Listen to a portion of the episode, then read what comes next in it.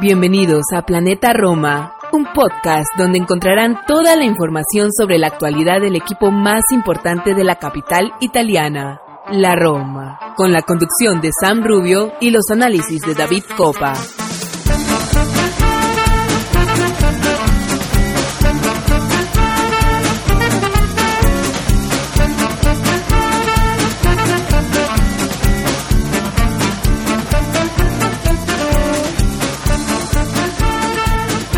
Hola, hola, ¿qué tal? Bienvenidos todos a un episodio más de Planeta Roma Podcast. Hoy episodio número 231, martes, martes 30 de enero, hora 2.38 de la tarde, hora de La Habana, hora de Miami, 6, eh, perdón, 8.38 minutos, hora de Madrid, hora de Roma, hora de Europa. Eh, estamos grabando este episodio eh, unas horas después, casi 24 horas después del partido de este lunes. Eh, Salernitana Roma en el Arequi, un partido que terminó con victoria para el conjunto de Daniel De Rossi, la segunda de la segunda oficialmente, porque recordemos que también estuvo el amistoso entre semana eh, entre la Roma y el Al-Shabaab en, en Riyadh. Los tres partidos, curiosamente, han terminado con el mismo marcador, 2-1 eh, para el conjunto de Daniel De Rossi, para nuestra Roma. Eh, y sobre esto vamos a estar hablando, ¿no? Vamos a estar hablando básicamente del partido, lo sucedido, la presentación, ha habido un poco de incertidumbre, eh, pero bueno, vamos a estar comentando esto, vamos a estar comentando las palabras de Daniel, de los jugadores, alguna que otra situación, alguna que otra novedad. Eh, está por jugar en este momento que estamos grabando el, podcast la, la, Roma Femenil que se juega la última bala eh, en la fase de grupos de la Champions League femenina. Un no, dependen de, ellas mismas las chicas de Espuña, tienen que hacer la tarea y esperar que en el otro partido se den los resultados necesarios para poder seguir adelante en la siguiente fase. Esperemos que, que sí, eh, al menos los resultados en el campo van volviendo un poco a poco después de ese empate contra el Múnich en el Tres Fontana de hace unos días se ganó este fin de semana. También vamos a hablar de algunas cosillas de calchomercado porque visto que ya estamos a horas de que se termine el calchomercado invernal. Vamos a estar el próximo viernes haciendo ya la previa del partido contra el Cagliari el próximo lunes. Y vamos a estar hablando del calchomercado de enero en forma general. Vamos a estar también comentando seguramente la, la, la gestión de Tiago Pinto que termina eh, ya por completo el próximo, la próxima semana más tardar eh, yo me imagino que en algún punto entre el próximo lunes y el próximo miércoles eh, conozcamos ya el nombre del nuevo director deportivo eh, de la Roma y, sobre esto vamos a hablar el, próximo fin de semana. Así que vamos ya encadenando una serie de programas eh, para hablar de ciertas cosas, pero hoy, hoy vamos a hablar de fútbol, vamos a hablar de, del partido de la Roma, que más sombras que luces en Salerno, en el Arequi, en un partido donde la afición Rossi no pudo viajar, pero siempre hubo una representación del, del, Roma Club Fan Salerno que estuvo allí en el estadio del Arequi, que siempre tiene un ambiente eh, muy cálido. Así que, sin más, vamos a una pausa, enseguida estamos de vuelta acá en los micrófonos de Planeta Roma Podcast.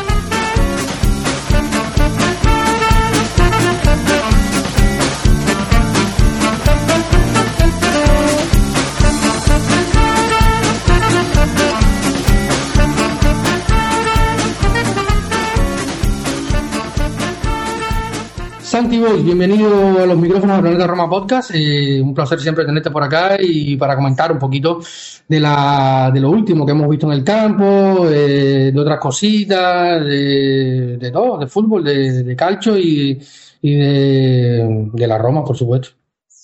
Hola David, ¿qué tal? ¿Cómo estás? Eh, bien, todo, todo bien. Vamos a, a comentar que, que sin sabor, en cierta manera, nos dejó ayer el partido de la Roma, ¿no?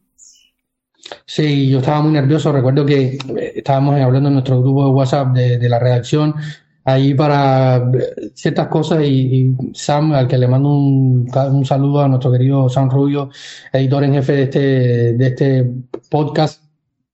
Eh, me decía, oye, vas a hacer Space y realmente no pudo hacer Space porque estaba sumamente nervioso eh, por el resultado, por el partido, porque para mí eh, estoy viviendo con, con mucha intensidad eh, el tema de, de Daniele De Rossi, porque se, están, se están la, la, quiero hablar poco de, José Mourinho, pero es difícil no hacerlo y, después de, su gestión se ha creado mucha división, mucha, hay mucha convergencia y se comparan muchas cosas y al final yo soy romanista eh, y creo que, probablemente el 90% de los que escuchan este podcast son romanistas 100%. Y yo hincho por la Roma y, y Daniele para mí es una parte eh, indisoluble de la Roma y, de mi ser como romanista y lo sufro mucho, ¿no? Entonces Sufres porque quieres que le vaya bien. Deseas Por supuesto. e incluso necesitas Que, a un jugador a, un jugador como fue y representó al romanismo como fue Daniele mm, y como lo hizo él deseas e incluso necesitas que le vaya bien al frente del equipo por supuesto yo no sé no sé tú pero o sea para mí sería un golpe tan duro tan duro en, mi sentimiento como, como, hincha del fútbol, como hincha de la Roma, que Daniel Rossi se, saliera mal de la Roma, que, que, fuera mal, que se, fuera un Sidor, fuera un, no sé, en el peor de los casos, un Gatuso. Eh, lo sufriría mucho, o sea, lo sufriría. Fíjate, David, que para mí que fuera un Gatuso no sería el peor de los casos. No, no, no, no, por supuesto, sería un caso bueno, porque al final Gatuso es un tipo que eh, trata de poner en práctica un fútbol más, más, más distante de lo que él fue. Aunque en los últimos años yo siempre bromeaba con los amigos míos, decía, oye, era, es muy difícil jugar en un, centro del campo con Sior, Pirlo y Kaká y que algo bueno no se te pegue. Y, en los últimos años, vaya la redundancia, Gatuso pegaba menos y jugaba más. Eh, también porque ya no, no, podía eh, tener la intensidad que tenía cuando tenía cuando era más joven y se comía la cancha eh, y le pegaba una paliza a los rivales pero eh, o, en el caso que fuera un Montera, porque al final eh, Albini cuando hizo el interinato en la Roma no le fue mal del todo. Y después de eso fue un entrenador bueno hasta que tomó ciertas determinadas elecciones en su carrera como entrenador que lo hicieron perderse un poco. Pero Montela no, no ha sido un mal entrenador. O sea, Montela se retira mañana después del Euro con la, con la Fiora y no podemos decir, oye, eh, Montela tuvo una mala carrera. Claro, y, y te voy a dar otro nombre, David, que también generará sus divisiones. Pero otro jugador nuestro es Eusebio Di Francesco y nos llevó a una final de Champions League. Eusebio Di Francesco. Y esto tampoco hay que olvidarlo. Que luego, y creo que su salida de la Roma para mí fue incluso precipitada. Eh, que el equipo estuviera perdiendo fuelle no significa que tampoco estuvieran en una crisis absoluta, que no era el caso. Es cierto que no ha tenido suerte después de la Roma en todos los proyectos que ha tomado, pero tanto en la Roma creo que lo hizo bien, como parece evidente que en el Sassuolo lo hizo excelente incluso. Eh, con lo que tampoco son, son entrenadores que como jugadores han tenido un nivel más alto del que luego han replicado como entrenadores hasta el momento al menos, pero que, que, no son, yo no me atrevería a decir que son malos técnicos, lo único que sucede es que no son técnicos de primerísimo nivel como los que quisiéramos ver constantemente en la Roma, eso sí que es cierto. Y, y con Daniele, bueno, eh, si el mayor riesgo que tenemos es que salga un entrenador decente, pero no digno del banquillo de la Roma, debemos estar tranquilos, porque estaría. Mira, a mí, como nos echó una mano Claudio Ranieri hace, hace tres temporadas, pues que lo pueda hacer Daniel en algún momento dado más adelante, yo estaría feliz de eso, porque es un hombre de club y es un hombre del romanismo y de la afición y de la ciudad. Y me gustaría que no lo quemáramos nosotros como afición, que la situación no la llevemos a un extremo de tomarla con él, como por, muy posiblemente la tomaríamos con otros entrenadores. ¿eh? Pero es cierto que también José Mourinho, si no llega a ser por su nombre, porque no por su relación por la Roma, sino por su nombre y su trayectoria, es un entrenador al que se le habría discutido muchísimo más y mucho antes de lo que ha sucedido en realidad. Así que espero que con Daniel le suceda algo similar.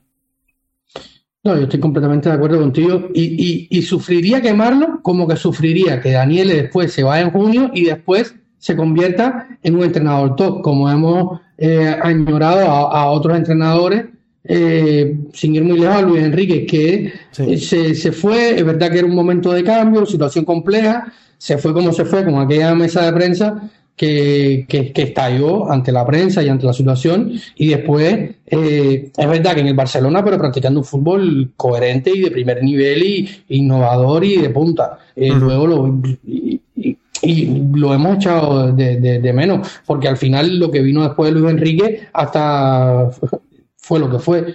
Eh, entonces, esperemos que le vaya bien y sufro mucho eso. Pero bueno, vamos a meternos directamente en el partido Santi. Eh, jornada 22 de la, de la Serie A, Salernitana-Roma, partido del lunes que cerró la, la, fecha en el Estadio Arequi, Marco Di Velo como, como principal eh, una, mm, cerca de 20.000 personas en el estadio de Salerno. Y salió Daniela con el mismo, o sea, repitiendo esquema, Rui en el arco, Christensen improvisado a la izquierda ante la baja de, de. Llegó este mismo lunes eh, Angelino directo desde Estambul a, la capital italiana, eh, estuvo en Trigoria, pasó los reconocimientos médicos. Este martes 30 de enero ha sido anunciado ya oficialmente como jugador. Eh, y va a estar probablemente la próxima semana contra el partido contra el Cagliari en el Olímpico. Eh, por lo tanto, Christensen por izquierda, Llorente, Mancini, que volvía al 11 eh, después de aquella sanción con el partido contra el Verona, no estuvo contra el Chabab por mm, elección eh, técnica para darle descanso. Sabíamos que venía arrastrando una pubalgía y muchos dolores en los últimos tiempos. Ricky por la derecha, Eduardo, Cristante, Pellegrini.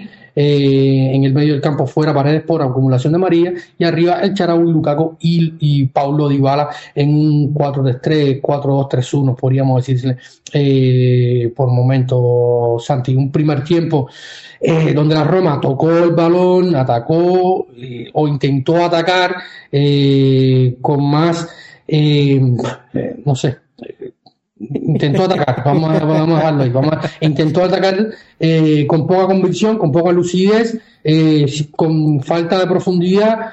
Eh, Christensen por la izquierda fue un objeto inanimado, Castro eh, estaba más perdido que un perro, que una pulga, un perro plástico, eh, y, luego faltaron, faltaron ideas y claridad.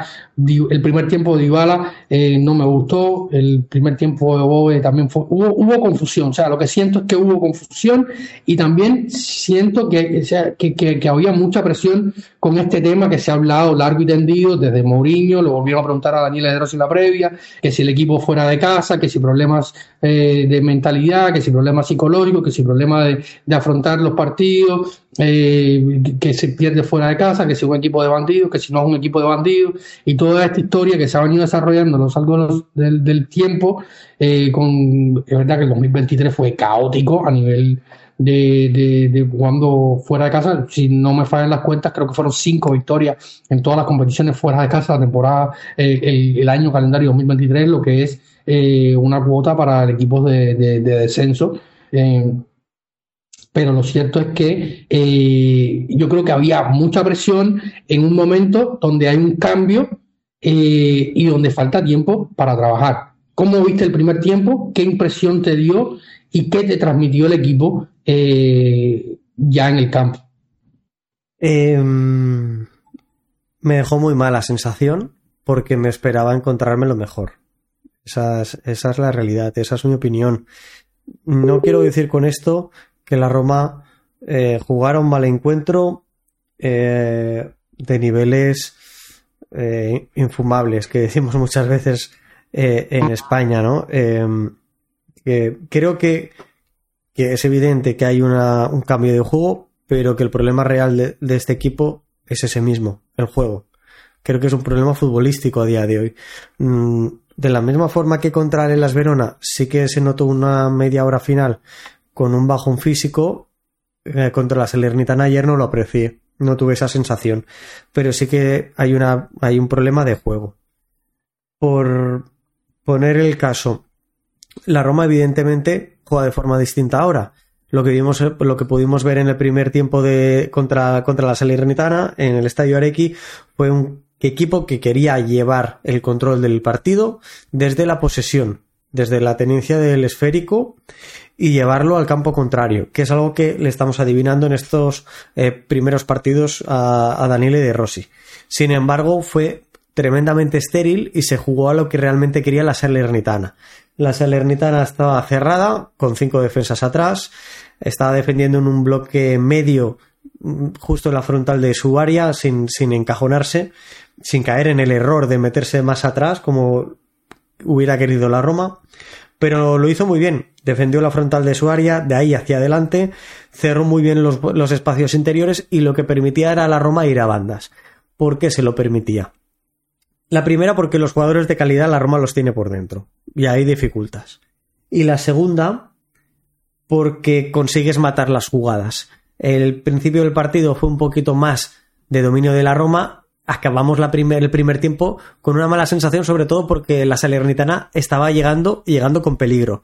Lo hacía porque eh, su presión orientada y su posicionamiento, como digo, hacía que los balones de nuestros jugadores acabaran en Karsdorp, que acabaran en Christensen o peor. Pellegrini, Bobe, Dybala o el Sharawi recibían el balón y lo recibían de espaldas a la portería rival, de cara a la de Rui Patricio, teniendo en un costado en la banda, en la línea de banda, y la otra varios jugadores de la Salernitana saliéndole a presionar.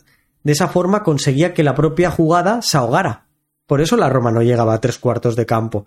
No encontraba el pase. Ahora, si quieres, David, eh, si, si, nos interesa, me preguntas el por qué, porque yo sí que tengo una, una idea formada sobre dónde está ese error, pero eh, de esa manera la Salernitana jugó a lo que ella, lo que ella quiso.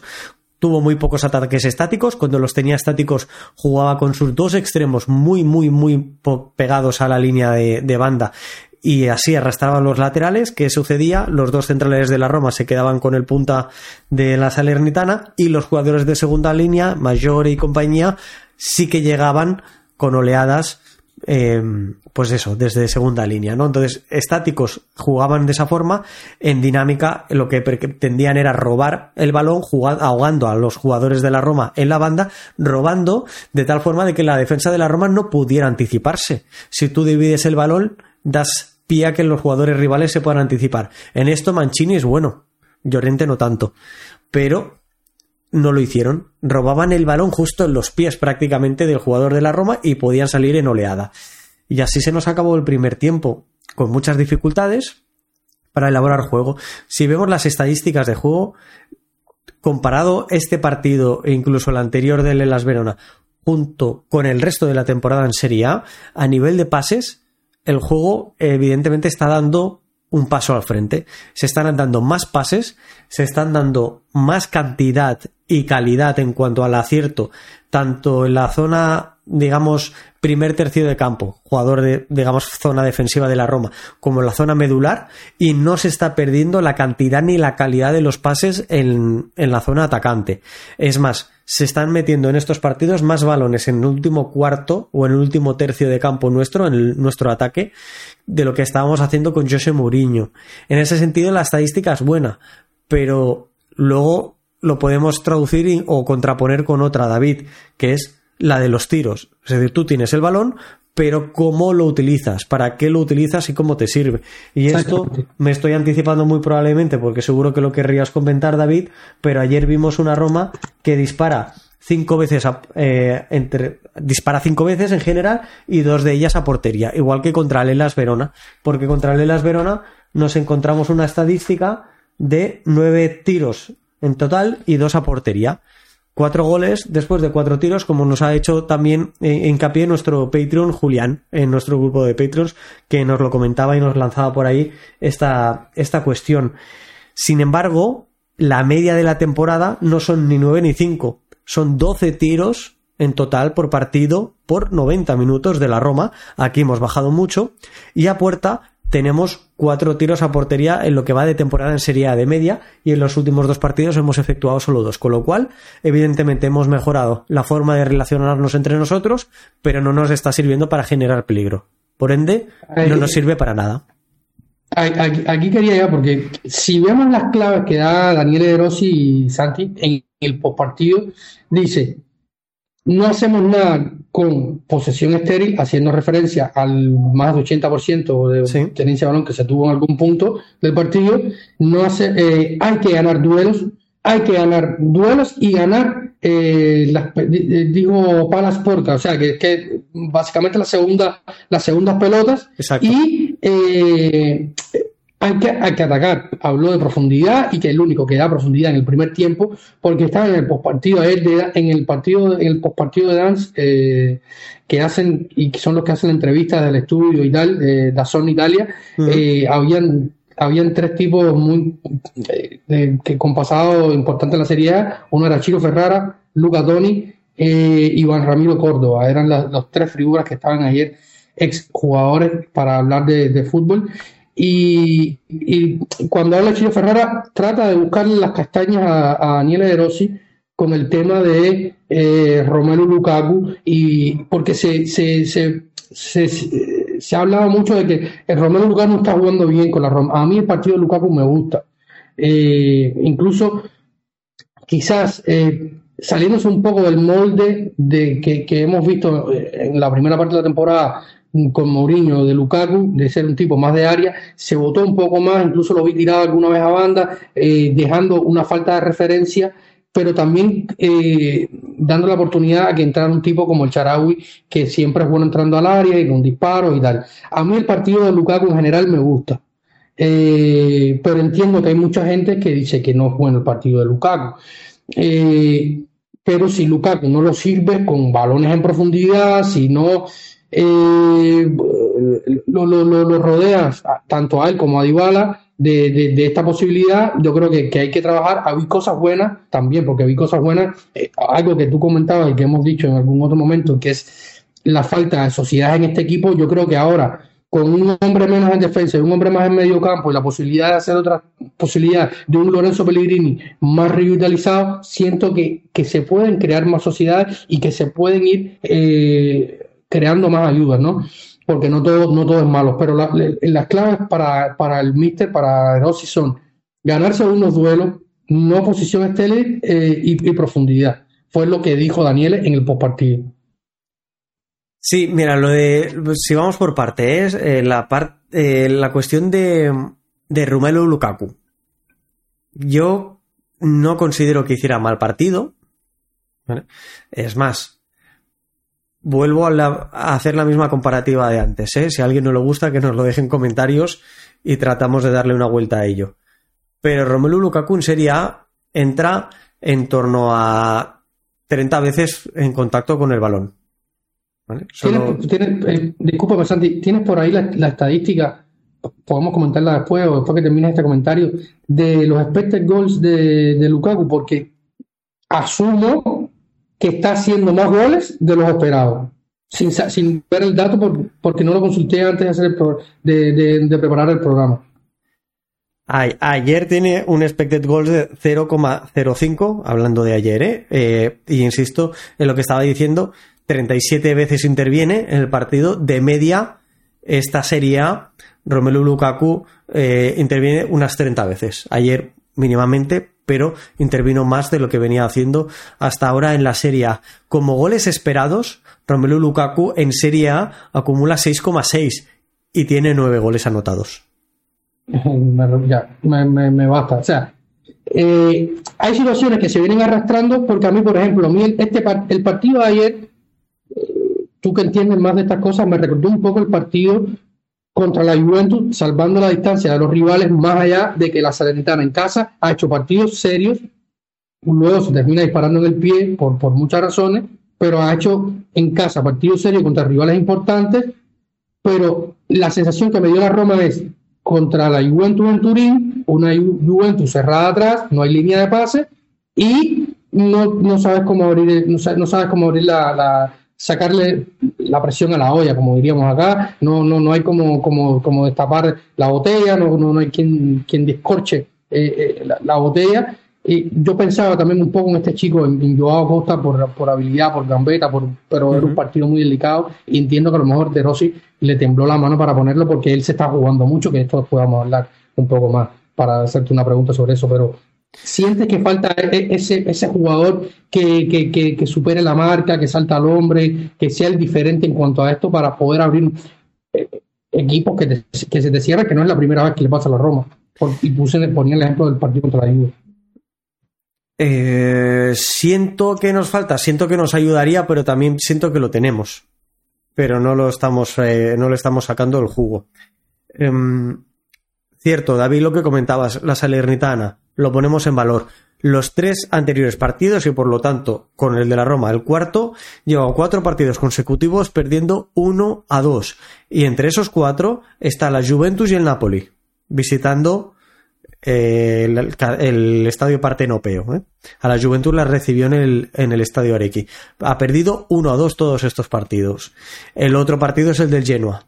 Salvo el Genoa, tanto el Napoli como la Juventus obviamente duplican y, triplican la cantidad de ocasiones y tiros a portería generados por la Roma. Este es el dato estadístico malo y es lo que nos acaba dejando la mala sensación. La Salernitana es buen equipo, trabaja muy bien, defiende bien, pero tiene, por una cuestión de calidad de jugadores, se explica que esté donde está ahora mismo como farolillo rojo de la tabla clasificatoria de la Serie A. Pero dicho esto, la Roma tiene la calidad de sobra como para ganar, y aquí coincido con De Rossi en sus declaraciones post partido, con muchísima más tranquilidad y solvencia de lo que hace ayer en el estadio Areki. Cuestión de Lukaku. Lukaku hace un par de veces un movimiento muy bueno que no se repite y no consigo entender el por qué no se repite. ¿En qué consiste este movimiento? En que cuando tienen el balón los interiores, los interiores se pueden relacionar en corto con los otros interiores o con el jugador que tiene en banda, pero lo pueden hacer también de forma alejada, y esto no se estuvo buscando en ningún momento prácticamente de la Roma. Casi no se jugó con el jugador alejado, y Romelu Lukaku aquí tiene mucho que decir, o bien porque vaya en profundidad, o bien porque venga hacia atrás o hacia uno de los lados, arrastrando la marca. Hubo una jugada en el primer tiempo muy buena, muy buena, que Lukaku viene a recibir la marca hacia, digamos, la zona de Dybala para que éste ponga un balón al espacio a la carrera de Pellegrini. Es una jugada muy buena, pero apenas se hizo una o dos veces. Entonces yo creo que esto se tenía que buscar mucho más. Y luego, esos jugadores que están muy bien entre. Eh, que, se relacionan muy bien entre ellos, que tienen calidad individual de sobra como para jugarse pases en, en pequeños espacios. El problema es de interpretación. Si contra el Verona los cuatro centrocampistas, porque aquí añado a Dybala a la ecuación, jugaban en un rombo muy marcado, ayer juegan en un cuadrado o hasta por venirme muy arriba, te diría un trapecio por la forma que lleva, porque los dos de arriba estaban un poquito más abiertos. Aquí hay un problema, porque Dybala, por querer entrar en contacto con el balón, bajaba hasta la posición de Bobe. Y Bobe no entendía posicionalmente el juego. Bobe hizo muy buenas cosas ayer, pero posicionalmente, y me duele en el alma decirlo, fue un auténtico desastre. Yo, antes, que, sea, más allá de, de, Bobe, hay cuatro o cinco jugadores que me parecieron que estaban perdidos. Uno de Iguala, más allá de, esto, más allá de, la posición del campo, también lo vi que le costaba rendir a veces lo veía caminando, me preocupé cuando no tiró el, tiro libre, un tiro, el tiro libre al borde del área que, lo, que le pega a Pellegrini, luego sí tira el penal, pero a mí la impresión de que me da es que todavía no está al 100%, y lo decía también en mesa de prensa previa al partido de, Rossi, eh, pero siento que, que, además de que de este producto un cambio, eh, lo decía también el entrenador, que, que, que se ha trabajado más unas cosas, otras menos, por cuestión de tiempo, eh, ¿Cuántos llevamos? Hoy es martes, son dos martes, son 14, 15 días. Lleva De Rossi al mando y tiene dos partidos por mes, tres partidos. Eh, o sea, ¿cuántos entrenamientos tendrá en 14, 15 días con dos partes de días de chat? No tendrá más de. Llegará hoy o mañana a los 10 entrenamientos completos. Eh, pero lo dicho es que siento que, que Dybala eh, uno, Dybala no, no lo veo al 100% todavía como para rendir eh, bien en la cancha, más allá de los temas posicionales. Dos, el caso de Eduardo Bobe, lo he repetido, en más de un jugador y sobre todo en los defensas. Yo creo que los defensas están mucho más expuestos, pero no, me resulta una sorpresa. Eh, lo hemos comentado aquí varias veces. El Llorente es, es, buen defensor, porque es bueno, no es un excelente defensor. No estaría en la Roma, tampoco habría estado en el Leeds, pero em, es un defensor que vivía muy cómodo en defensa de tres, sobre todo siendo el defensa central, estaba sumamente protegido, él no era el que tenía que salir lejos del área a proteger, era el que se centraba en sacar el balón jugado y en defender el área. Y en esto es un jugador que hace las cosas de una forma notable. Pero saliendo del área es un jugador muy limitado, que sufre muchísimo los duelos. Y se vio contra el Verona, se, se, volvió a ver ayer y lo vamos a seguir viendo el resto de la temporada, salvo que con la vuelta de Indica después de la Copa Africana de Naciones sea el maliense quien se haga con esa posición en detrimento de Llorente. Si te no te, encajan más, eh, te encajan más eh, Indica o Wisin que Llorente en, esta línea de cuatro. Mm, no, pero Indica no me sorprendería. Y además nos interesa, porque es Indica y, y, Mancini los dos jugadores con contrato en la Roma. Sí, claro. Eh, cuando salió los, los 5 o 10 minutos que disputó, los disputó a muy buen nivel. ¿eh? Eh, sí, siempre. No, no, no, no, es en tono el chico. Lo hizo muy siempre bien. Siempre que sale, sí. Pero sobre todo, David, eh, porque en ese momento se pasó a jugar con defensa de 3 y él defendió muy bien el área. Lo hizo muy bien. Yendo muy bien al quite, al corte y e interviniendo en, las jugadas de una forma muy, muy positiva para ser un jugador que entra en los 10 últimos minutos y tu equipo está siendo acosado y acechado en su propia área. Y lo hizo, lo hizo bien, me gustó. También fue significativo en ese momento, David, a nivel defensivo, una circunstancia. Y es que Llorente no fue el jugador que se quedó en el centro, como para Mourinho, digamos que era casi impepinable, innegociable. Eh, fue el jugador que se fue a la derecha, dejando a Huisen en la izquierda y en el centro de la defensa Mancini. Yo creo que se justificaba en cuanto a los duelos aéreos, dado que, Mancini pueda ser superior a, a, Llorente en algún momento, o así lo pueda creer Daniele de Rossi. Creo que esa puede ser la justificación. Pero fue curioso que, que fuera uno de los costados y no se quedara en el centro como estaba siendo durante la temporada con, con José Mourinho. Yo creo que defensa eh, estamos destinados a sufrir si el equipo no se pone las pilas, porque son jugadores mucho más expuestos, estamos más lejos de nuestra área y si nos roban el balón como nos robó ayer la Salernitana, que es algo que nos vamos a encontrar, porque nosotros ahora mismo no estamos encontrando la solución, los rivales nos lo van a forzar a ahogarnos las jugadas en el centro del campo y nosotros lo estamos repitiendo eh, por activa y por pasiva, partido tras partido estamos cometiendo el mismo error. Entonces yo creo que estamos abocados a sufrir en defensa. Esas transiciones nosotros tenemos menos piernas para correr. Y Llorente eh, tiene menos piernas que Indica. Indica a la hora de corregir le, le, puede servir más a la Roma que Llorente. A nivel de duelos creo que Indica sigue teniendo las mismas debilidades que tiene Llorente. Pero bueno, eh, dicho esto, no creo que Llorente hiciera un mal partido, ¿eh? Simplemente, y lo dije antes de, que llegara el cambio de entrenador y el cambio de, estructura o de sistema, Llorente es un jugador que en el área vive mucho mejor que fuera de ella, sufre muchísimo más. Eh, y luego, David, por ir zanjando el tema del centro del campo, ¿dónde creo que ya, dónde creo que está el problema? El, problema está en Dybala. Creo que Dybala ayer juega un mal partido. Luego lo vemos y lo comentamos, David, pero en cuanto a la propuesta nuestra de nuestra mía, porque tú al final eres muy bien mandado y, te, y pones lo que yo te digo, de los mejores jugadores del partido. Es que, eh, que, que, que, que, conste que sea por falta de tiempo, ¿eh? Que, ya, ya, voy, a, que voy a toda máquina y, y, y, que se mande Santi y al final yo me voy a coñazo porque me han dicho de todo porque pusimos a Patricio en Twitter yo quiero asumir Pero, mis responsabilidades aquí. Ey, ey, ey, hágalo usted, como, como debe ser. Pero bueno, a mí así que a pesar de que Patricio me pareció un frontón, eh, parecía la raqueta de Cine, atajó muchísimo. No, no, no sé, era la raqueta de Cine, pero, pero, pero, pero, pero atajó. Es, no es cierto, es cierto que, que, que no, no, no blocaba los balones, pero creo que tuvo varias intervenciones de mérito. Y, y en la línea de lo que yo quería comentar es que habrá gente que dirá, para quien no entienda lo de, lo que estamos hablando, proponemos cuatro jugadores en Twitter, también lo hacemos a nuestros Patreons, incluso damos otra opción, eh, si quieren que la comenten y, y, añadirla de como mejor jugador del partido. Yo ayer me vengo arriba y a última hora, teniendo dudas sobre el cuarto jugador que señalar aquí, por querer ser más populista, que esa es la realidad, digo, ah, voy a poner a otro. Y me ilumino a última hora y me lanzo a la piscina con Rui Patricio. ¿Por qué? Porque creo que incluso a última hora tienen varias ocasiones la Salernitana para empatar el encuentro. La última fue muy buena. Claro. La y última fue creo muy buena. Que Rui fue Patricio, no recuerdo. Mm, creo que Rui Patricio interviene de forma muy acertada, de forma muy positiva para la Roma, que tiene cinco o seis intervenciones y lo hace de forma correcta, más allá de que no los blocara, cierto. Pero alguien me dirá, es que buenos estaríamos, es su trabajo, ¿no? Ah, también es el trabajo de Lukaku meter goles.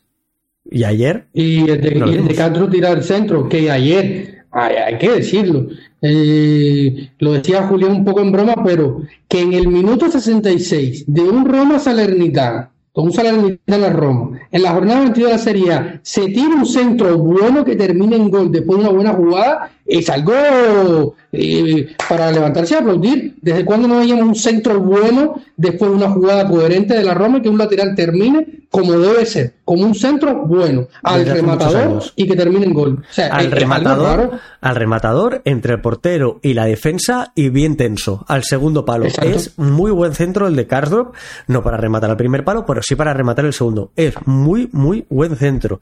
Y el partido de Karsdorp ayer, voy a decir algo que no te va a gustar, David, a mí me parece bueno. Es más, entre mis opciones apuntadas como mejores jugadores del partido, el cuarto no fue Rui Patricio. Lo que yo me apunté realmente en mis notas fue Karsdorp. Porque Karsdorp en el minuto ochenta y tantos está subiendo a un ataque en transición de la Roma para ofrecerse como solución. Porque es un jugador que ofreció profundidad durante todo el encuentro, que le cubrió las espaldas a Dybala sin ayudas de Dybala constantemente, que comete errores en defensa. Sí, claro que los comete, porque si no no estaría la Roma. No Y- pero creo que el partido, Sí, sí, sí. viniendo de donde viene Karsdorp, el partido del neerlandés, a mí me pareció bueno. Y como en, en El Rey de los Ciegos el tuerto es el, es el mejor, es el que manda, pues dentro de esa miseria, por querer rescatar cosas, a mí el partido de Karsdorp me gustó. Pero lo que venía diciendo es que yo decido poner a Lu- a Rui Patricio porque me parece que interviene con mérito y la gente lo discute. Que me parece muy bien que lo discutan. Pero ¿por qué nadie discute a Dybala? Es que esto no es el FIFA, señoras y señores. Y hay gente que Yo te dice... lo "Di- discutí, di- yo te lo discutí, yo- sí, yo te lo a mí". discutí. Sí, pero en Twitter nadie lo discute. Y está bien. No, yo, porque no tengo tiempo y porque hay muchos locos, si no me pierdo la vida discutiendo. No soy San Rubio, que San Rubio, lo digo aquí, para hacerlo una broma, tiene como cuatro o cinco eh, cuentas de Twitter para ir a pelear en Twitter. Cuando él se pone el kimono, como digo yo, va a pelear en Twitter, pero yo- cuando tiene tiempo igual, pero no, no. O sea, yo la discutí a Dybala, o sea, el primer, el primer tiempo de Dybala es preocupante, sí, simplemente. hay El que partido decirlo. de Dybala es preocupante. El partido al completo de Dybala a mí me parece malo. Pero si pones a Dybala nadie te lo discute porque es el mejor, jugador, el mejor jugador de la Roma. Pero que sea el mejor jugador de la Roma no significa que sea el mejor jugador del partido, ni siquiera que no haya hecho mal, eh, buen partido.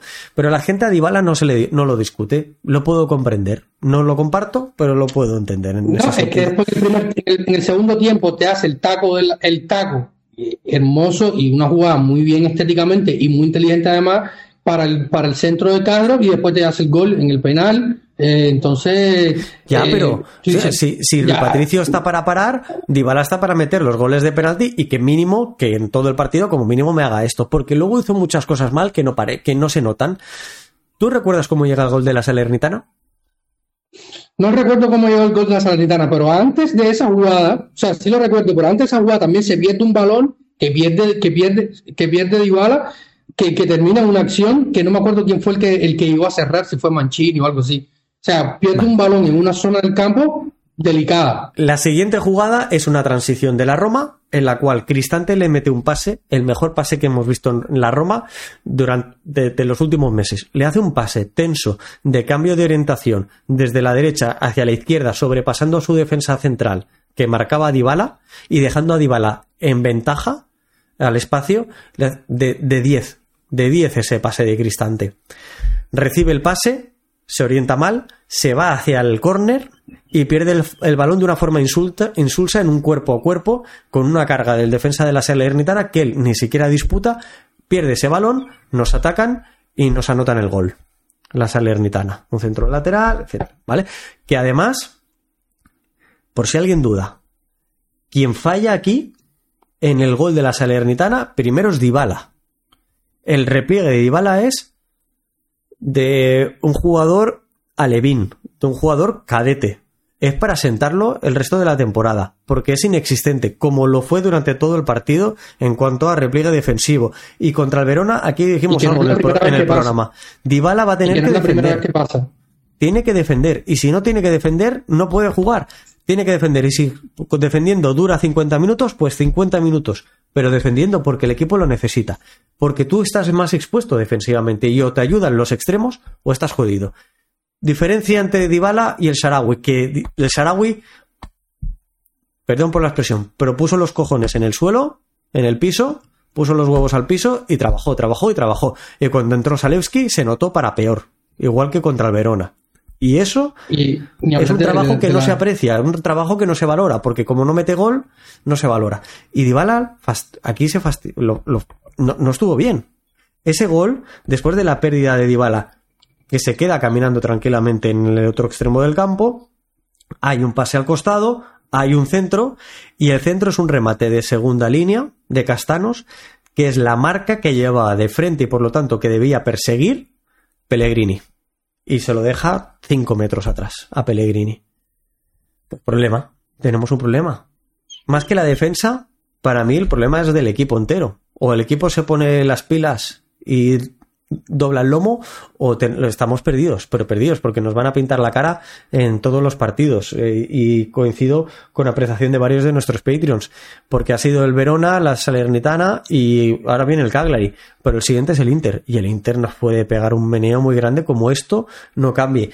¿Por qué viene mi, mi, mi queja, David? Porque yo me esperaba más. Porque después de una semana, que es cierto que con el, con el partido en Arabia Saudí, pero es un partidito sin tensión, no lo sé. Yo creo, yo me esperaba ver un poquito más del equipo.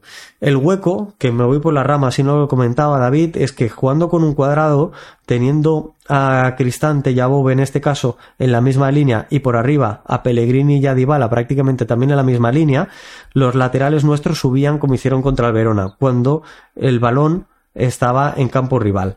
Karsdorp lo hacía muy bien porque Karsdorp se mueve, tácticamente es el mejor lateral que tenemos, esto no muchas veces creemos que no aporta, pero sí que lo hace si los demás se aprovechan de ello. Cuando Dybala descendía prácticamente a la posición de Bobe, era Karsdorp quien, quien fijaba en amplitud. Ahora, ¿qué sucedía? Que Bobe o incluso Mancini no iban a la posición de donde partía Dybala por dentro. Si nosotros dividimos el campo, normalmente lo hacemos en tres carriles. Yo siempre digo los carriles exteriores o los costados y el carril interior. Pues ahora hagamos una división más y hagamos cinco carriles. Si nosotros hacemos cinco carriles, cuatro líneas, y hacemos cinco carriles, los costados, la Roma estaba bien posicionada por el Sharawi, sobre todo por la izquierda, y con Kasdorp por la derecha. En el carril central del todo estaba bien posicionada porque tenías arriba a Lukaku con los centrales e incluso en la línea de abajo tenías a Cristante o a Llorente. Pero en esos dos intermedios teníamos un problema gordo. Pellegrini más o menos bien, Cristante más o menos bien, pero el Dybala Bobé nos fastidió. Nos reventó literalmente el partido. Y el partido no lo ganamos con solvencia por, estos dos jugadores. Porque cuando Dybala venía para entrar en contacto con el balón, en lugar de quedarse en su posición o moverse de forma lateral buscando el espacio entre líneas, venía, Bobe se solapaba. Y en un momento dado teníamos a Dybala, Bobe y Cristante a la misma línea y eliminábamos por detrás de la ecuación de todo esto a Llorente y a Mancini. Dos jugadores menos, más fácil de defender, imposible. Imposible. Y generábamos un latifundio brutal entre Karsdorp, Lukaku y Pellegrini. Un espacio que si alguien apareciera y ocupara, ahí teníamos una clave para desencallar las jugadas, activarlas, acelerarlas y ir hacia área rival. Que esa es otra. Técnicamente, la cantidad de controles les llegaba el balón a Bobe, a Pellegrini, a muchos otros. ¿eh? Pellegrini para mí fue el mejor en este sentido. Pero la cantidad de balones que, por ejemplo, Dybala tocó y fueron hacia atrás, madre mía. Ni un control orientado para eliminar a un rival lo- solo con un control por un dribbling. para, Es horrible. lo mismo para, para Christensen, sobre todo, que, que, Sí, que sí. era controlar un balón y ir hacia atrás. Sí, sí. Y ahí creo que estuvo el problema. No sé si me he explicado bien, David. Si tienes alguna duda me lo dices, porque si la tienes seguramente los que nos escuchan también. Pero creo que ese fue el problema principal del equipo. Luego el segundo tiempo cambió a la que anotó el gol la Roma. Tuvo cinco minutos. Creo que desde el minuto 50-55 tuvo muy buenos minutos de tener la posesión del balón, aunque es cierto, igual que en el primer tiempo, sin hacer apenas daño. Y a partir de ahí, a partir del minuto 55, la Roma se mete muy atrás, muy, muy atrás, defensa prácticamente de área, al final del partido totalmente de área, hace transiciones y las decide extremadamente mal. Llega a hacer transiciones con superioridad numérica y no las decide. Y eso es preocupante, porque en esas situaciones que tú puedes matar un partido te hace falta colmillo. Y no lo tuvimos. No lo tuvo Dybala, no lo tuvo Lukaku, no lo tuvo el Sharawi, no lo tuvo Zaleski. No tuvimos colmillo. La única jugada que aterrizamos correctamente fue la que termina con el gol afortunadamente que nos dio la victoria. Pero poco más. Y es muy, muy, es preocupante. Yo me lo esperaba mejor el equipo, la verdad. Nos decía uno de nuestros patrons, Gabriel Amadeu, al que le mandamos un saludo hasta Panamá, un saludo Gaby, eh, y de, paso un saludo a todos y cada uno de nuestros patrons. Eh, gracias por estar, gracias por acompañarnos, gracias siempre por apoyar este proyecto, por apoyar nuestros esfuerzos y por, por estar siempre con nosotros en, en, en esta familia, la parte más activa. Todos son una gran familia, toda nuestra audiencia.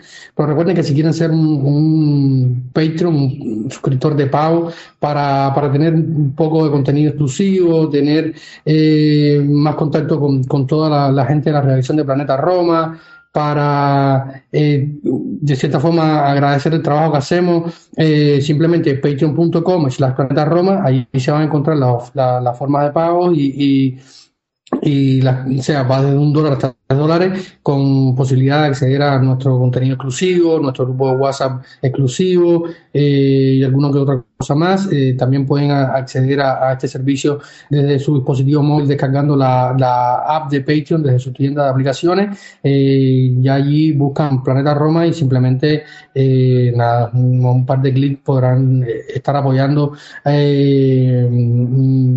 a este, a este proyecto. Nos decía Gabriel Santi que se echaba un poco, quizás eh, un poco la falta de, de, Leandro Paredes, que recordemos que no estuvo en el partido por acumulación de María y que sí ya estará disponible para el partido de la próxima semana ante el Cagliari en el Olímpico. Eh, se, se, extrañó un poco a, a, Paredes, podemos decir.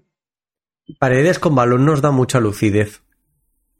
Creo que, que es la realidad y que es un jugador que tiene un campo visual y tiene un rango de pase bastante superior al de la mayoría de sus compañeros en el centro del campo. Ese no es su defecto, ni muchísimo menos. Y por ahí nos da, nos da mucho. Es un jugador que, que no le tiembla el pulso en hacer pases verticales de que rompan líneas. Muchas veces es lo que te hace falta. Un jugador que no piense, que no dude, que decida directamente meterle un balón a Lukaku y, ya está. Y si se pierde una vez, pues lo volveré a intentar y lo volveré a intentar. Y esto Paredes sí que es muy bueno, la verdad que sí. Ayer nos habría ido bien. Eh, ya para, para, ciertas cuestiones, yo había hecho una, una anotación que, la quiero de, debatir contigo aquí, extenderla, eh, hacerla extensiva a todo nuestro público, nuestra audiencia. Y hoy he puesto en las notas que voy tomando por partido, las notas que voy tomando también, que no son tan, tan curiosas como las tuyas, pero las que voy tomando para preparar los, episodios y tal. Y puse, debemos por fuerza focalizar el trabajo de los en la Roma, por la Roma, por él y para la Roma. Eh, eh, me explico.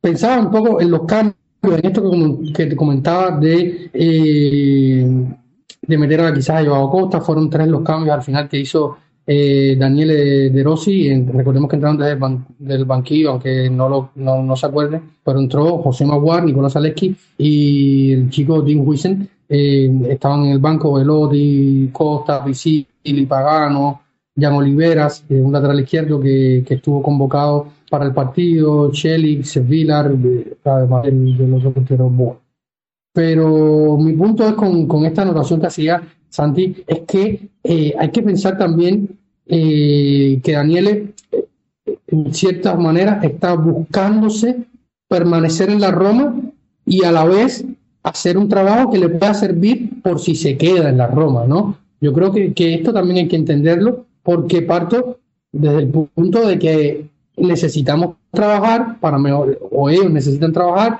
para mejorar ciertas cosas, pero hay que entender y focalizar los puntos a futuro, cuáles podrían ser, ¿no? Porque Daniel es un tipo, como empezamos hablando en este programa, que se quiere quedar en la Roma, que vive por la Roma, que quiere el bien de la Roma, pero el, el, suyo propio para hacerlo para seguir haciendo ese trabajo en la Roma, tiene que ganarse la confirmación. Y en ese punto los resultados solo pueden hacerlo. Obviamente, creo que por una parte, como cualquier entrenador que querría mantener su cargo, su trabajo, su sueldo, y, y el componente emocional para, para él, para Daniele, es, es mayor. Mm, yo creo que, que no solo quiere mantenerse, sino coincido contigo en que quiere hacer quizás un trabajo mejor del que debería o del que necesita para mantenerse, porque quiere agradar más. Es un arma de doble filo y tiene que tener cuidado con ello. No querer llevar al equipo a un giro a un cambio de dirección demasiado brusco, ¿no? ha cambiado el sistema, la estructura del equipo, está intentando cambiar el cómo se relaciona el equipo, ya no se está atacando de una forma tan asimétrica, de forma directa, exagerada como era con Mourinho. Con Mourinho se hacían cuatro o cinco cambios de forma habitual, normalmente llegaban los cinco cambios. Los dos partidos oficiales de Daniel y de Rossi ha hecho tres cambios y en los, y en los dos casos ha cambiado los dos extremos, los dos jugadores de los costados de la, de la, última línea, de la línea ofensiva, que los dos partidos han sido Dybala y el Sharawi. A los dos los ha sustituido en los dos partidos. En el primero contra el Verona sustituyó a Christensen, en el partido de ayer contra la Salernitana sustituyó a Pellegrini como tercer cambio. Pero bueno, pues se puede ir viendo la tendencia de que quiera mantener eh, muchos más, eh, mucho más a los jugadores, que la rotación quizás pueda venir más de inicio que durante los encuentros, eh, o simplemente ser una cuestión de no tener los dos partidos cerrados y creer que en el banquillo no tiene, a día de hoy no tiene recursos. Porque si hemos comentado que Huisen salió bien al campo, los otros dos en el día de ayer que fueron Aguar y Salewski no lo hicieron en absoluto, no aportaron al equipo de la misma forma que creo que contra el Verona Obviamente, Salewski volvió a salir señalado y, y Velotti tuvo 10 minutitos en los que tampoco en los, que tampoco tuvo un momento de, brillantez, como por ejemplo Huisen, sí, y lo hemos destacado, saliendo en el 88. entonces, eh, muy probablemente vea también una ausencia de, de jugadores de calidad en el banquillo por las lesiones, pero y él también, y lo hemos comentado, ¿eh? él ha dicho que una cuestión física no ha sido. Y yo ayer contra la Salernitana tampoco entendí que lo fuera. Yo coincido plenamente, es una cuestión de juego. Y el juego muchas veces se mejora jugando más y más y más y más y más. Cuanto mejor se entiendan estos jugadores, mejor saldrán las cosas. Veremos, porque algunos llevan una carga de minutos importante. Sin embargo, fíjate, eh, David, en cuanto a la carga de minutos, ¿eh? Cristante Em, yo creo que debemos agradecer que haya estado una semana parado sin partido, por lo tanto dos semanas sin jugar un encuentro, porque ayer le volvimos a ver una, una versión con un poquito más de brillantez de lo que habíamos viendo últimamente y te enlazo con eh, los, algo que hablábamos, mencionábamos antes, los MVPs que, estamos haciendo con la votación de los Patreons en esta segunda vuelta. La segunda vuelta lleva tres partidos contra el Milan, el Milan Roma, el Roma Verona y la Salernitana Roma. Y nuestros Patreons en los tres partidos el jugador más votado y por lo tanto que le hemos dado cinco puntos es Pellegrini. Algo que nos dicen hace un mes y, te enviaríamos a, o me enviarían a freír espárragos, ¿no? Porque nadie se lo creería. Y sin embargo, el jugador más votado por nuestros Patreons en estos tres últimos partidos ha sido Pellegrini. En el día de ayer, Pellegrini cinco puntos, tres puntos como mejor, segundo mejor jugador del partido Cristante, con un punto Llorente la clasificación de estos tres partidos de segunda vuelta, en los que también vamos a incluir los de Europa League, eh, ojalá más allá de la eliminatoria contra el Feyenoord, es Pellegrini 15 puntos, Bobe 4 puntos, el Sarawi 3, Cristante 3, Paredes 1 y Llorente 1. Estos son los jugadores que han sido más votados por nuestros Patreons. Es significativo que Pellegrini esté ahí. Sí, él comentaba Daniel en el postpartido que no encontraba mejor capitán para este grupo que, Lorenzo Pellegrini, que sin duda se ha realizado eh, y, es bueno. Eh, esperemos que pueda darle continuidad a esto y que pueda seguir aportando al equipo para, para bien de, todos, ¿no? Y, suyo personal y, también incluso para la selección italiana que necesita de, estos jugadores de, calidad para afrontar la, la Euro de la mejor manera eh, posible, Sandy. Eh, la Roma, lo cierto es que termina esta jornada después de 22 partidos, 22 para algunos, 21 para otros, recordando que eh, hay algunos equipos sobre todo los que estuvieron en la, en la Supercopa, eh, y sus rivales que no han terminado, o sea, no tienen la misma cantidad de partidos. Por ejemplo, tiene 21, Atalanta tiene 21, Fiore, Lazio, Bologna, Napoli, Torino, eh, por ahí Sassuolo creo que, que es el otro, eh, que no tienen los 22 partidos, pero la, a, a, falta de esto, la Roma en este momento es quinta con 35 puntos eh, a uno del cuarto puesto, que es la, la Atalanta de Bergamo y uno por delante de la Fiore que tiene uno menos, igual que la Atalanta, y igual la, Lazio con 34 puntos, y luego el Boloña con 33 y Napoli con 32, todos con un partido, con un partido menos. Eh, esto es bueno, estar ahí, seguir sumando a tres, luego se viene el partido contra el Cagliari, del cual vamos a estar hablando más adelante, pero sin duda es mejor corregir eh, ganando. Sí, Sí, sí. Y, y, ahora hay que tener en cuenta que después del Cagliari ya empezamos a jugar entre semana. Y, y esto, esto lo podemos, lo podemos ir acusando. Sí, sí, sí, de qué manera. Eh, luego, de los partidos que quedan por, por jugar, de los que se aplazaron en su día por, por la Supercopa, evidentemente salvo el del Sassuolo, son casi casi duelos directos.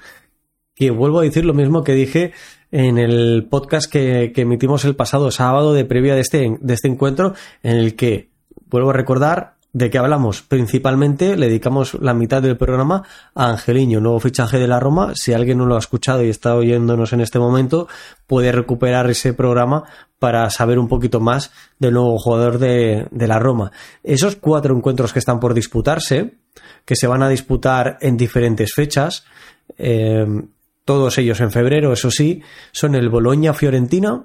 Vuelvo a decir lo mismo que entonces dije en ese programa. Alguien va a perder puntos aquí, como mínimo uno. Torino-Lazio, casi casi lo mismo, aunque el Torino quiero resistirme a verlo como rival directo, no por una animadversión al cuadro Granata, que es todo lo contrario, sino porque no quiero tener más rivales por ese duelo o por esa plaza europea, el Sassuolo-Napoli y el Inter-Atalanta que si bien no es un duelo directo porque el Inter lucha por el Scudetto y el Atalanta no, pues aquí que gane el Inter sí o sí, porque nos interesa, nos interesa a todas luces. Con lo que esos cuatro duelos, mmm, algunos sumará puntos suficientes como para adelantarnos teniendo la clasificación ahora como la tenemos o sacarnos más puntuación, más, más ventaja, pero algún otro perderá puntos, que también nos interesa. Sí, sí, a nosotros no nos interesa que Inter, Juve y Milan, que son los que ya están fijos en esta zona, el Milan tiene sí, sí. con 22 partidos, 10 por delante del Atalanta con uno menos. el, Atalanta, eh, el, Milan es el tercer equipo, eh, el tercer clasificado. Hay que ver quién gana el Scudetto. Por a día de hoy el Milan es muy difícil pensar que no vaya a quedar tercero. Solo hay una plaza, Champions. Sí, sí. En teoría serían dos. en algún momento uno de nuestros eh, de los que nos escuchan, Mario Cuadras no recuerdo, en, una de nuestras plataformas nos preguntaban sobre este, eh, sobre este quinto puesto. Sí, es una posibilidad que está sobre la mesa, pero no depende de nadie. Depende de que todos los equipos que hoy por la Serie A están en competición europea vayan adelante. Dígase Inter, dígase Milan, dígase eh, Roma, dígase eh, Lazio, que muy probablemente haya eliminado en los octavos de Champions, dígase Fiorentina. Eh, mientras más avancen eh, hasta instancias más adelantadas de, sus respectivas competiciones europeas, pues será mejor, porque habrá más posibilidades de que eh, la Serie A y la como federación italiana sume más puntos en el coeficiente UEFA y tenga más posibilidades de tener este quinto puesto. De lo, si hubiera pasado la temporada pasada, con tres finalistas, pues no habría historia. Esta temporada, la pues, temporada pasada similar, pero la temporada pasada, David, es, realmente, es una obviedad, pero eh, es lo que aupa a la Federación Italiana a estar en la tercera en el ranking ahora mismo.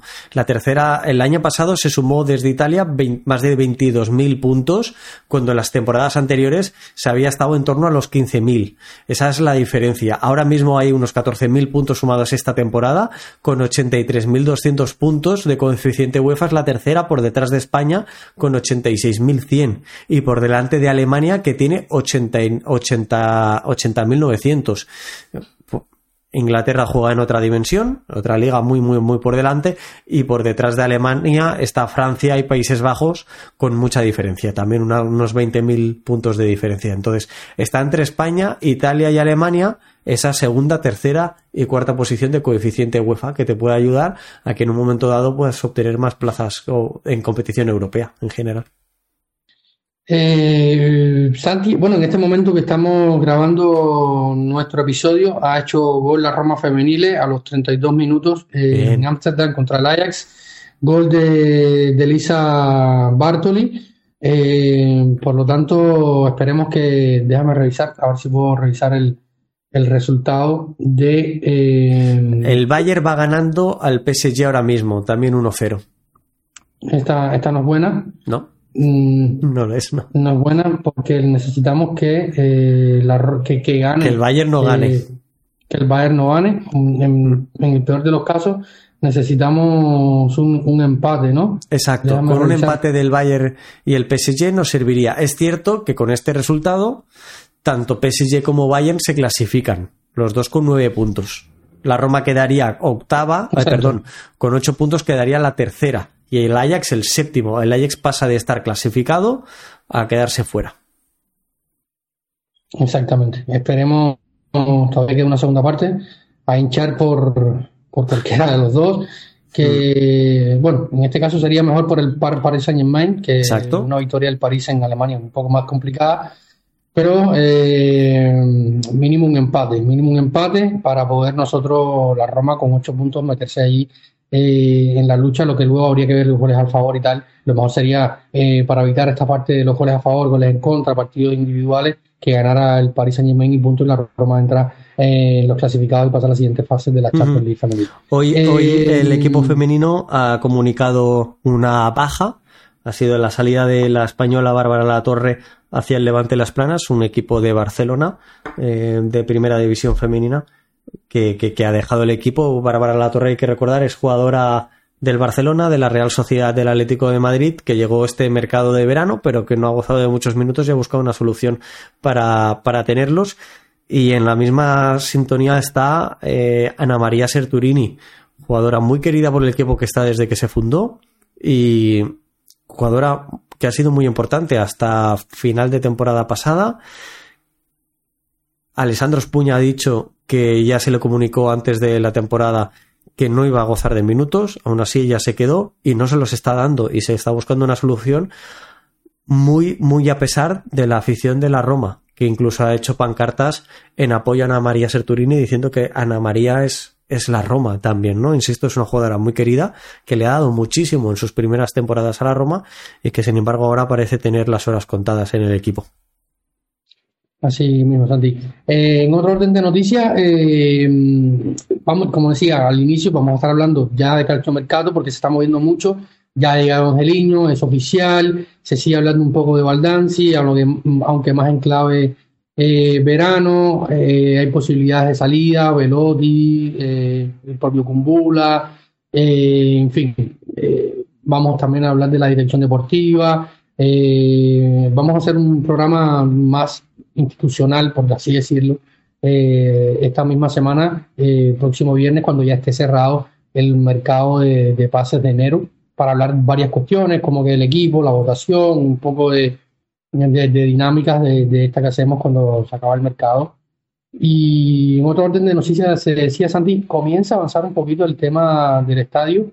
En los últimos días, ya en los últimos 10, 15 días, hemos tenido bastantes noticias se ha cerrado el debate público oficialmente, lo ha comunicado el gobierno de Roma, Roma Capitales, eh, ha anunciado que ya está cerrado el proceso, eh, por lo tanto, balón a la cancha de los Frecking eh, para anunciar el proyecto final con todas estas recomendaciones que se dieron del debate público.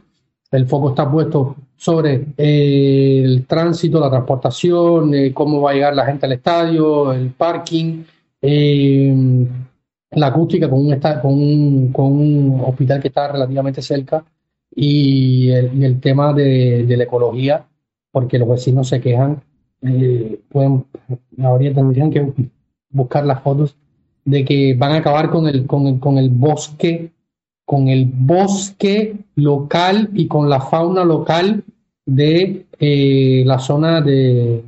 Que se traduce en matojos y ratas, porque no hay nada más. Cuatro ratas, cuatro, cuatro ratas, un firulai, eh, tres meninos y, y 25 sapos que viven allí que los pobres le van a... O sea, yo soy un animalista, me encantan los animales, que no se me tome mal, por si hay alguien que...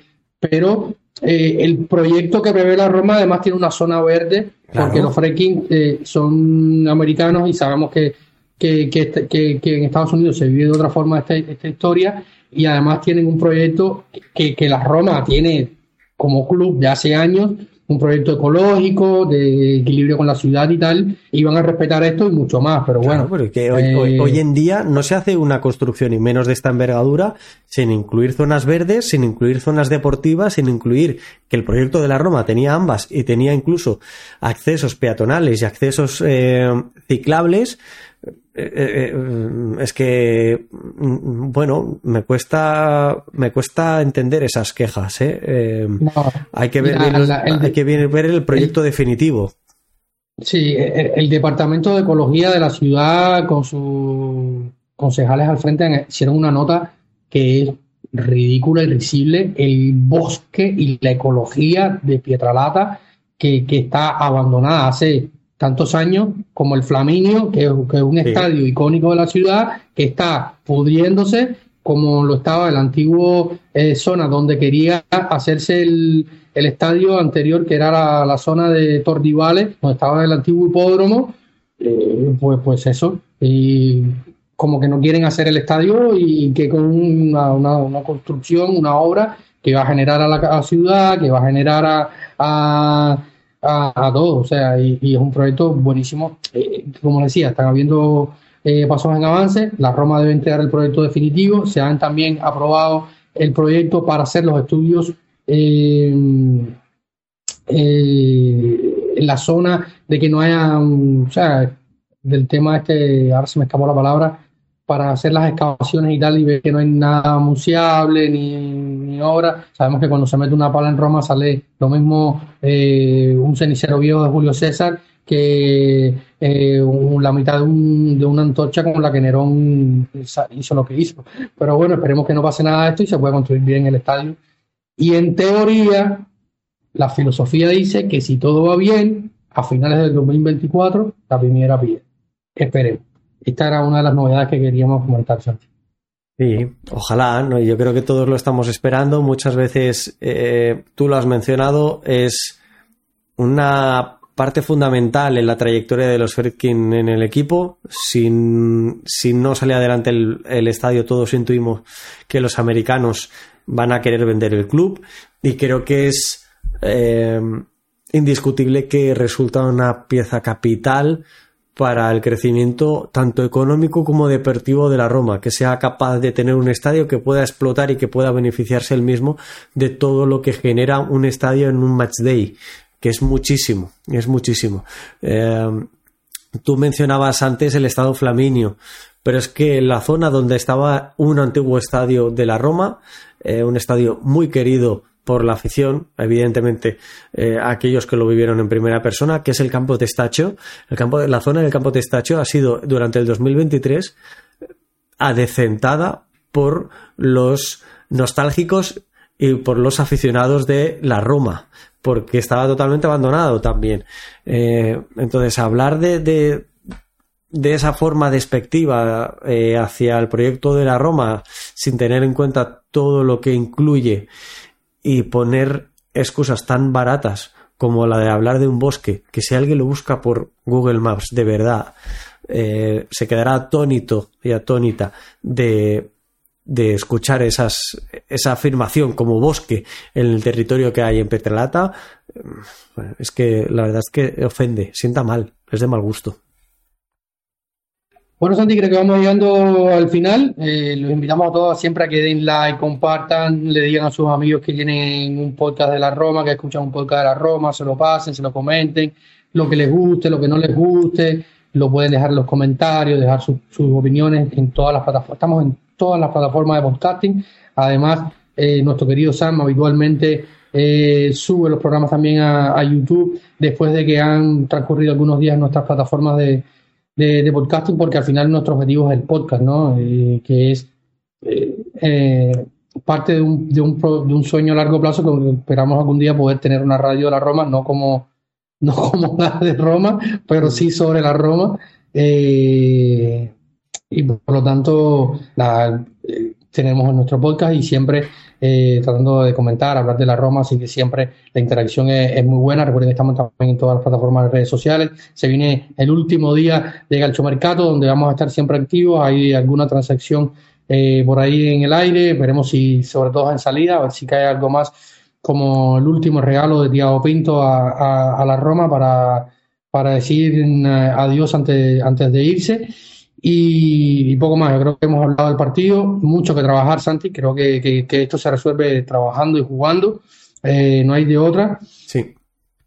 Eh, hay cosas positivas, eh, como el centro de Castro, eh, que, van a, yo creo que, se va gestando un poco esto de ciertas sociedades, el cambio de línea de cuatro fomenta la posibilidad de que se creen más sociedades, pero los jugadores tienen que digerir ciertas cosas, ciertas ideas, ponerlas en práctica y, nada, el tiempo, el tiempo, el padre tiempo dirá su última palabra y esperemos que se pueda seguir adelante.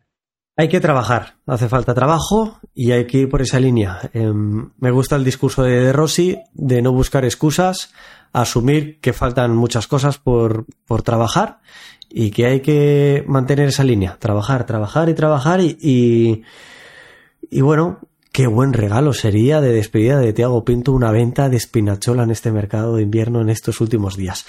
Pero. No, a pedir al hombre que, te venda un lisiado. Oye, eh, ya, ya eso sería para ir todos allá y, agarrarlo por el pie que no se vaya, porque. Sí, hombre, salía, a eh, hombros sería muy difícil vender a Spinazzola, está, está, lesionado, eh, eventualmente volverá y competirá en teoría por el puesto con, con Angeliño, que esperemos que la rompa toda eh, y que, le, que, que, aporte, ¿no? Que aporte. Yo, a mí, yo me rehuso a pensar que un jugador que la temporada pasada, aunque sea en la Bundesliga y que mucho la gente la desprecia, eh, por cierto aquí tenemos un gran valor de la Bundesliga y a mí me gusta mucho la Bundesliga, un tipo que la temporada pasada dio 10 asistencias, no puede dar 3 en la Roma. Eh, Habrá que ver, yo tengo la curiosidad de si va a jugar de lateral o va a jugar en la posición del Sarawi. Mira lo que te digo, esa es la curiosidad que yo tengo y es la que quiero resolver. Veremos. Pero pues- lo dicho, David, eh, un placer. Eh, el, programa, los, los, jóvenes hoy que hablan en anglosajón dirían stay, stay tuned, ¿no? hay que estar pendientes. Se nos viene el cierre del calcio mercato que comentaremos en el próximo, en el próximo programa justo un día después del mismo, ¿no? Del, cierre. Así que mantenerse conectados. Y mantente conectado que te tengo preparado una de, las de, mis marranadas para ese programa, la tengo ahí guardadita. Así que eh, manténganse conectados con Planeta Roma, amigos. Gracias por escucharnos, por ser llegado hasta el final. Like, comenten, compartan y nos pueden ir dejando ya sus preguntas para el próximo episodio. ¿Qué piensan del mercado de la Roma? A falta de que se vaya cerrando, nos quedan 24 horas por delante. Opiniones, ¿qué les gustaría para el director deportivo? ¿Qué piensan que podría, qué rumbo podría tomar la dirección deportiva? Y, todas las opiniones, dudas y ideas que quieran compartir simplemente. Así que, sin más, un saludo a todos y gracias por estar en este episodio número 231 de Planeta Roma Podcast. Así que, sin más, recuerden que siempre lo más importante es Forza Roma. Ciao.